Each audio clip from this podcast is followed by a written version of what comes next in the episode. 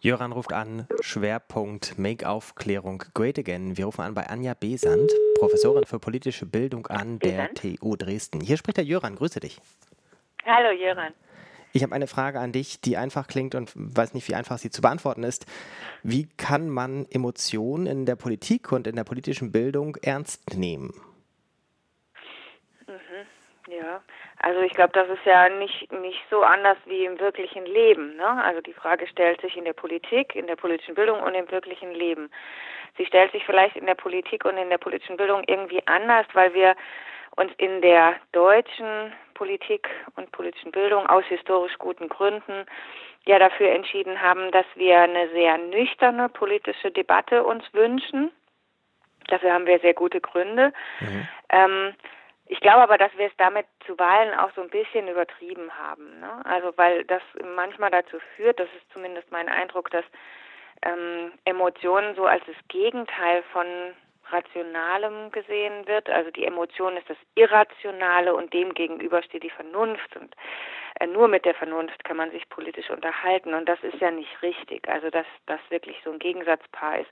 Politik ist ja nicht erst seit kurzem tatsächlich emotional, sondern Emotionen spielen in der Politik immer eine Rolle. Es gab keine Politik jemals, die ähm, ohne Emotionen ausgekommen ist.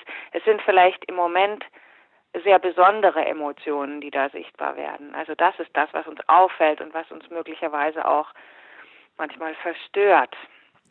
In, inwieweit würdest du denn, wenn man es historisch später mal einordnen würde, die Besonderheit der, von dem 2017er Zustand beschreiben? Hm, also ich, ich würde auch da ne, also ein bisschen aufpassen, ob ähm, ich das, was wir oft da als so emotional und ähm, Wut und Angst, das sind ja so Sachen, äh, Begriffe, die in dem Zusammenhang jetzt viel angesprochen worden sind, ähm, ob ich die immer so stehen lasse und ob ich nicht sage, da sind noch so Sachen dabei, wie zum Beispiel ähm, der Fake, also wir sprechen ja viel über Fake News und über Lügen auch tatsächlich. Und äh, das wird irgendwie auf diese emotionale Seite so geschoben. Also jemand argumentiert nicht sachlich, sondern er lügt. Das heißt, es ist irrational. Das heißt, es hat irgendwas mit Gefühlen zu tun. Das ist aber nicht richtig. Ne? Also ich würde die Lüge oder das Falsche ähm, nicht gleichsetzen mit dem Emotionalen. Auch wenn es manchmal emotional wirkt. Ne? Also wenn es gesagt wird, um bestimmte Emotionen zu erregen. Aber auch das Sachliche und Richtige kann ja gesagt werden, um Emotionen zu generieren. Ich glaube, dass wir uns Politik gar nicht zuwenden können, ohne da irgendwelche Emotionen zu empfinden und dass das letztlich immer so war. Ne? Also auch ähm, Angst. Also wir hatten auch Angst nach Fukushima oder die Umweltbewegung, die Friedensbewegung. Das waren ja alles Bewegungen auch, die wären nicht ausgekommen, ohne dass sie ähm, die Menschen auch emotional angesprochen haben. Ich glaube, Emotionen strukturieren Zugangswege und Ausgangspunkte, von denen aus man sich die Welt erschließt und sind von daher so für die politische Debatte und für die politische Bildung wichtig.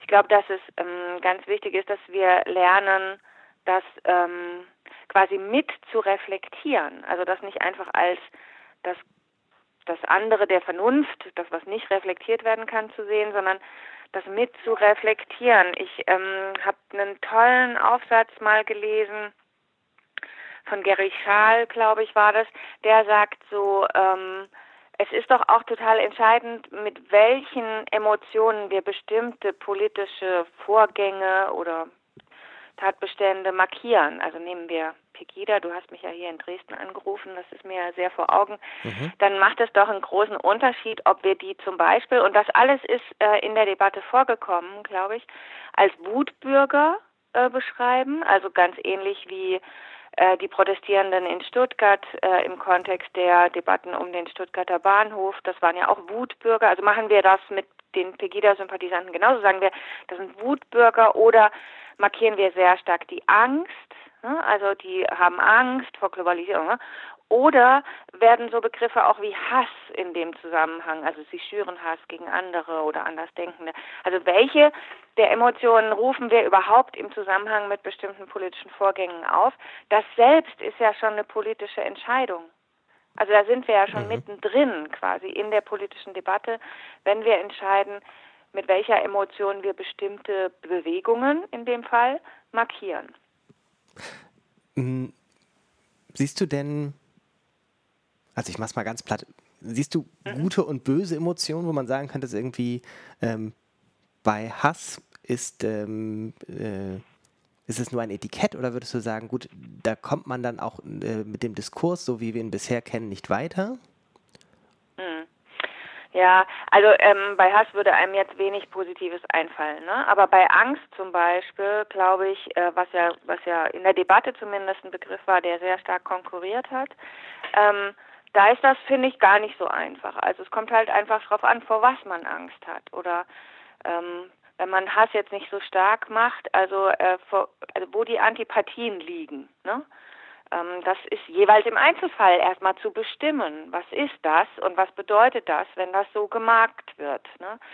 Ähm, von daher glaube ich wirklich, dass es ähm, genau wie du ja, du, die Frage war ja, ähm, also wie machen wir es, ohne sie einfach auszublenden? Mhm. Ich glaube, wenn wir sie einfach ausblenden, dann ist, verstehen wir einen Teil der Phänomene nicht. Ne?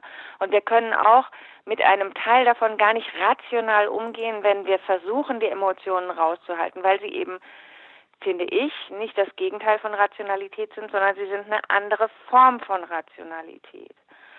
Ähm, und in der politischen Bildung sind wir dann ja immer schnell bei sowas wie dem Beutelsbacher Konsens, also wo wir sagen, ha, was die Emotionen scheinen uns besonders gefährlich, auch ähm, da im Sinne von Überwältigung, also wenn wir wenn wir das äh, die politischen Bildungsprozesse so gestalten, dass wir die Schülerinnen und Schüler sehr emotional ansprechen, dann ist die Überwältigung ganz nah. Das stimmt natürlich und von daher kann das nicht unser Ziel sein, ähm, eine politische Debatte oder einen politischen Bildungsprozess rein emotional zu führen. Aber ähm, die Emotionen an der Stelle mit zu berücksichtigen und damit auch der Reflexion zugänglich zu machen. Warum empfinde ich denn so? Ja? Mhm. Die Empfindungen kannst du den Menschen ja erstmal gar nicht wegnehmen, die haben sie einfach. Und ihnen das zugänglich zu machen, zu sagen, warum empfindest du so? Woher kommt das? Was hat das mit deinen, was weiß ich, Vorstellungen von Normalität zu tun, die da vielleicht gestört werden? Das, ähm, das müssen wir dringend mit reinnehmen, sonst kommen wir überhaupt nicht mehr zurecht. Hast du für Menschen, die das vertiefen wollen, einen Link- oder Lektüre-Tipp?